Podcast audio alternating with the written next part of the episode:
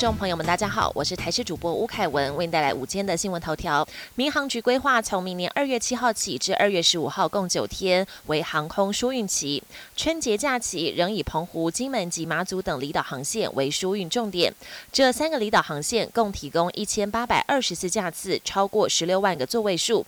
今天晚上六点起开放定位，后续也将是定位的状况规划第二波加班机。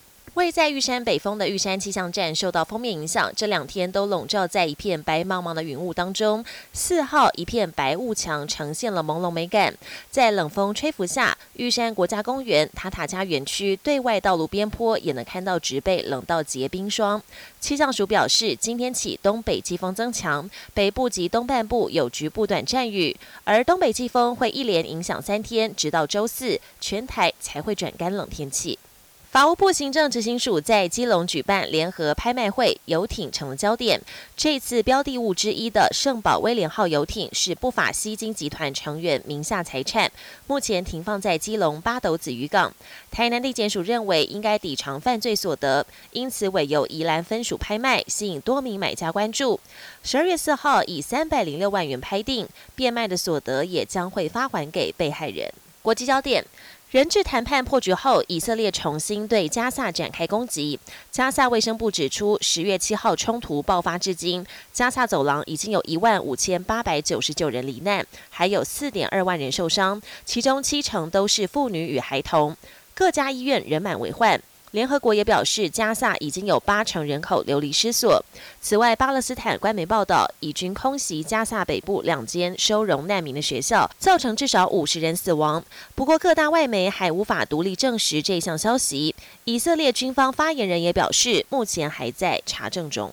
美国司法部指控美国前驻玻利维亚大使为古巴从事间谍活动，一号在迈阿密将他逮捕。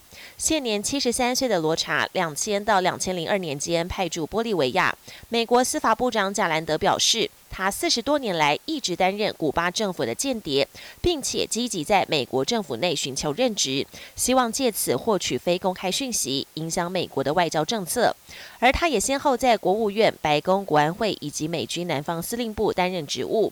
不过去年起，他向 FBI 卧底坦诚，他效忠古巴长达数十年，还多次称美国政府为敌人。如今被捕，也将面临共谋诈欺美国等多项指控。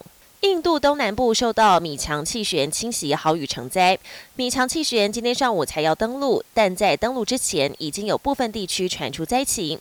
目前已知至少有五人死亡，其中南部大城青奈受创严重，而红海和和硕位于青奈附近的工厂四号无法开工，苹果 iPhone 手机的生产也被迫暂停。本天新闻由台视新闻制作，感谢您的收听。更多内容请锁定台视各界新闻与台视新闻 YouTube 频道。